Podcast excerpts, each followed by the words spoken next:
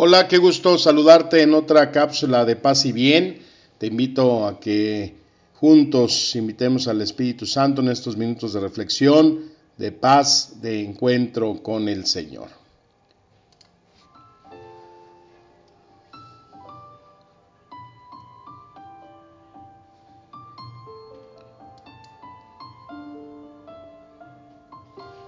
Te comparto el Evangelio de San Juan capítulo 16. En aquel tiempo Jesús dijo a sus discípulos, tengo mucho todavía que decirles, pero ahora no pueden con ello. Cuando venga Él, el Espíritu de la verdad, los guiará hasta la verdad completa, pues no hablará por su cuenta, sino que hablará lo que oiga, y les anunciará lo que ha de venir. Él me dará gloria, porque recibirá de lo mío y se los anunciará a ustedes. Todo lo que tiene el Padre es mío, por eso he dicho, recibirá de lo mío y se los anunciará a ustedes. Palabra del Señor, amén. Bueno, pues hoy celebramos uno de los misterios que para mí, para mí el misterio es el misterio más grande, el misterio de la Trinidad. Como que es esa situación de un Dios que es tres en uno. Cómo es aquello que nuestra fe nos lleva a no entender, pero aceptar que tenemos un Dios en tres personas. Pues es eso, un misterio. Vemos que a través de la escritura, desde que el libro del Génesis nos dice que el Señor, al principio Dios crea el cielo y la tierra y después dice, hagamos al hombre a nuestra imagen y semejanza. O sea, habla en plural, habla en un, en, un término de comunidad. La palabra Elohim, que es el, eh, en el hebreo, en el nombre que se le designa a Dios, pues es una palabra en plural, entonces, desde ahí ya se nos deja ver. En todo el caminar del Antiguo Testamento encontramos que está la presencia de ese Dios que algunos profetas ya nos dejan ver que se habla de el Espíritu de Dios y la anunciación de aquel que vendrá a ser el Mesías. Pero no es sino hasta en el Nuevo Testamento donde ya encontramos esta revelación progresiva que nos hace Dios. Es una revelación que va llevando un progreso desde el inicio de la creación hasta aquello que se revela en, el, en la presencia del el Hijo Jesucristo, el Dios que se encarna en nosotros. Y Jesucristo nos habla de ese Espíritu Santo, el texto que leímos, ese Espíritu que va a llegar ese espíritu que va a ser una presencia y que va a tener una función muy especial en nuestra vida. Y durante el caminar de nuestra historia de fe, pues hemos visto que eh, varios eh, santos pues han tratado de explicar este misterio, la Trinidad, pues de diferentes formas a veces muy plásticas, ¿no? Como la que utilizaba San Patricio cuando eh, hacía su trabajo evangelizador y donde a través de una hoja de un trébol explicaba que era la Trinidad. Decía, es un solo tallo con tres hojas, ¿no? Y que así era entonces el ejemplo que se daba en, en la explicación de la Trinidad. El Padre Pío explicaba de una, de una forma a través del pan. El ejemplo del huevo, ¿no? Cuando, bueno, pues vemos que si yo te doy una yema, pues no es el huevo, es yema. Si yo te doy la clara, es clara. Si te doy el cascarón, pues es el cascarón. Si no es hasta que te doy todo completo, tú puedes decir esto es un huevo. Entonces, ahí viene esa mm, forma de decir, bueno, pues en esta situación así es nuestra presencia trinitaria. Es algo que está eh, todo dentro de algo mismo y que forma y nos da una presencia, aunque con una función eh, diferente. Entonces, eh, pues como todo misterio, resulta siempre algo que pues por la fe vivimos.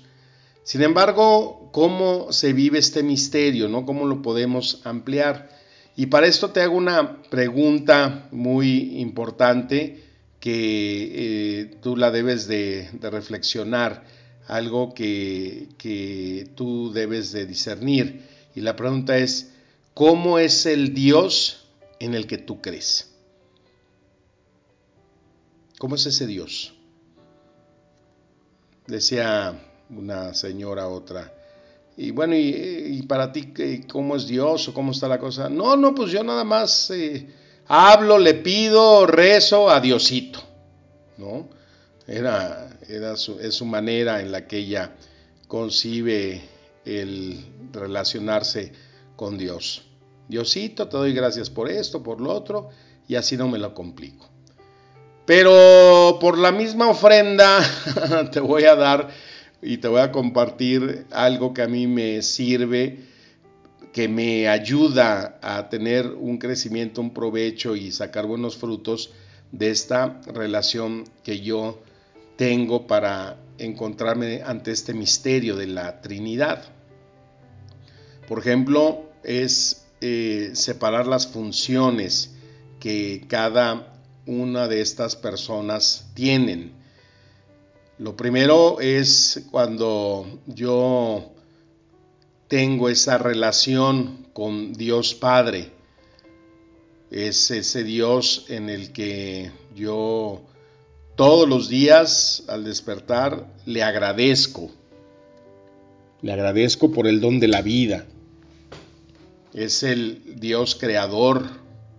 Es el Dios que eh, pues me ha hecho partícipe de su infinita grandeza, lo cual me hace reconocerme pues muchas veces insignificante cuando contemplo las estrellas que el Señor nos ha dado, reconocer todo aquello que el Señor ha puesto y soy partícipe de esa creación, de ese Dios Padre, de ese Dios amor, de ese Dios, como dice en Primera Tesalonicenses, que quiere que todos los hombres se salven y que lleguen al conocimiento de la verdad.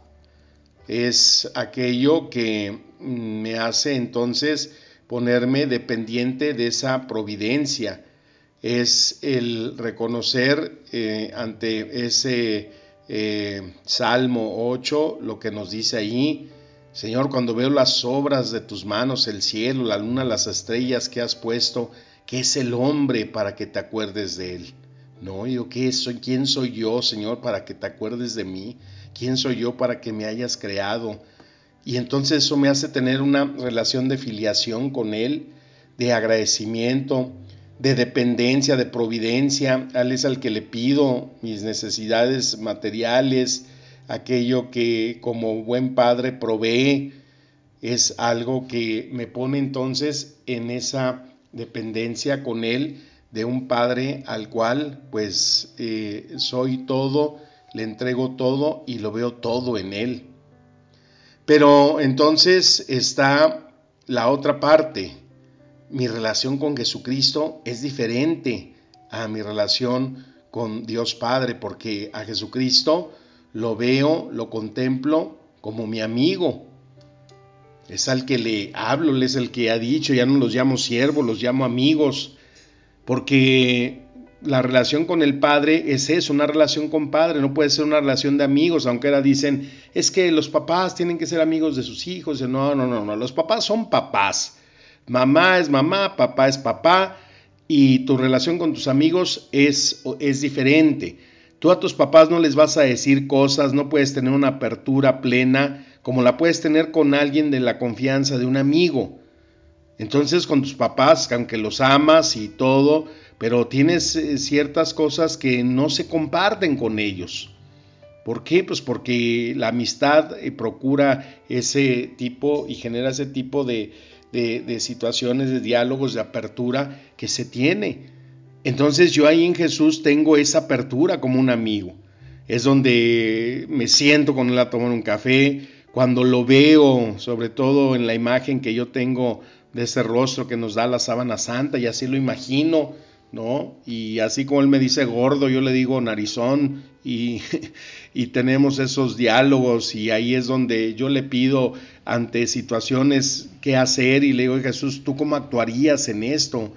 Y cuando mm, veo todo ese sentido del humor de ese Jesús, ¿no? Que era tremendo y que ante todo protocolo y expectativa bíblica y teológica, yo veo el trasfondo con, con ojos de niño cuando veo, no sé, escenas donde Jesús va caminando por el agua y los discípulos están muriéndose de miedo, temblando, y, el Jesús les brinca de repente y esto hasta se orinan del susto, y, no se espanten, soy yo, y, y haciéndole y echándoles carrilla, y sobre todo al Pedro, ¿no? Pedrito que se lo agarraba de bajada cada rato, esa camaradería, ese amigo, ese humor, esa alegría de Jesús, es lo que me lleva a tener esa relación con él. Claro que también nos peleamos, ¿no? Bueno, yo con él, él no se enoja, pero yo sí y estar entonces allí contándole lo más íntimo, mis pecados, mis debilidades, todo aquello que se trata con un amigo. Y esa es mi relación con él. Pero también tengo mi relación con el Espíritu Santo, ese Espíritu Santo con el que tengo ese diálogo, esa invocación, ese estar dependiendo de Él para las cosas que necesito, ir caminando, dar fruto, las cosas que no tengo capacidad y que solamente Él puede cambiar en mi vida, la luz que necesito, la apertura de mente, de corazón, cuando no sé qué hacer, decirle Espíritu Santo, ponme palabras, pensamientos, eh, ayúdame a discernir este problema, dame luz, las palabras para encontrar una solución ante una situación de relación ¿Cuántas veces necesitamos esa luz para cuando estamos estudiando, no entendemos algo, cuando hay problemas y necesitamos las palabras, su participación, cuando queremos crecer en una virtud, cuando queremos dejar algún vicio que no podemos erradicar nosotros, una imperfección, un pecado? Y ahí necesitamos esa presencia del Espíritu Santo. Él es la fuerza, es la parte operativa, es lo que nos da el impulso es lo que decíamos el otra vez, es el chofer de nuestra vida, es el que nos va llevando, nos va conduciendo. Entonces es otro, otro tipo de relación con el cual yo le pido a Él, con el cual yo necesito su asistencia, con el cual está siempre muchas veces adelantándose a darme lo que todavía no le pido. Esa es la relación. Entonces cuando tú tienes estas tres vertientes, cuando pones ese lugar que le das a Dios Padre, cuando tienes esa relación con ese Jesucristo amigo y cuando tienes esa necesidad de asistencia en nuestro caminar, que es el Espíritu Santo, entonces tu oración y tu relación con ellos se vuelve más profunda, más efectiva y sobre todo de mayor crecimiento porque le estás dando el lugar a cada uno y ese misterio entonces ya deja de ser un misterio porque al estar hablando con el mismo Dios, con el único Dios, estás hablando a tres personas diferentes. Qué, qué, embrollo, pero qué, qué bien se siente cuando le das a cada uno lo que le corresponde y eso te ayuda a tener una participación, una relación más activa, más personal, más propia con cada uno de ellos. Pues te invito, si nunca has hecho esta manera de oración, si nunca has tenido esta forma de relación con esta Trinidad, te invito a que lo hagas. Estos pasos tú los puedes tener más amplios, con mayor discernimiento, con mayor necesidad. Cada quien tenemos nuestra propia individualidad para relacionarnos con Dios y que esto sea lo que te haga tener verdaderamente una amistad, una relación, un pleno conocimiento de este misterio y dar los mejores frutos que puedas en tu caminar, en tu vida, en tu fe. Y que como siempre, pues las palabras nos sigan alimentando, administrando el espíritu y la vida. Te deseo que tengas un excelente inicio de semana. Te mando mi bendición y como siempre, un deseo de paz y bien. Amén.